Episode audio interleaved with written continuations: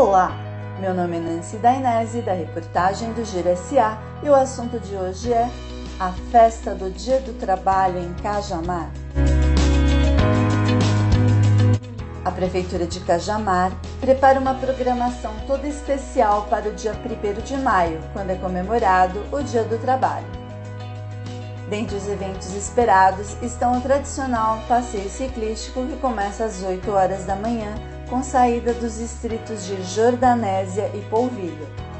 Haverá ainda a Copa dos Trabalhadores às 10 horas da manhã no estádio Tobias Nogueira, com disputa das equipes finalistas e entrega dos troféus aos vencedores desse ano. Finalmente, às 6 horas da tarde, acontece a final do concurso da Rainha do Rodeio e os shows de Simone e Simária, Matheus e Cauã e Túlio Milionário. O evento também contará com diversas barracas de comidas, lanches, bebidas e muita diversão para os munícipes e também para os visitantes. Para conseguir o ingresso, é preciso doar um agasalho ou um cobertor em bom estado.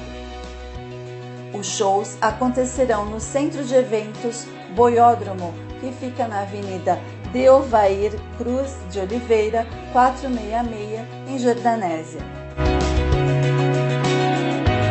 Para saber mais sobre a região oeste da Grande São Paulo, acesse o portal de notícias www.girosa.com.br.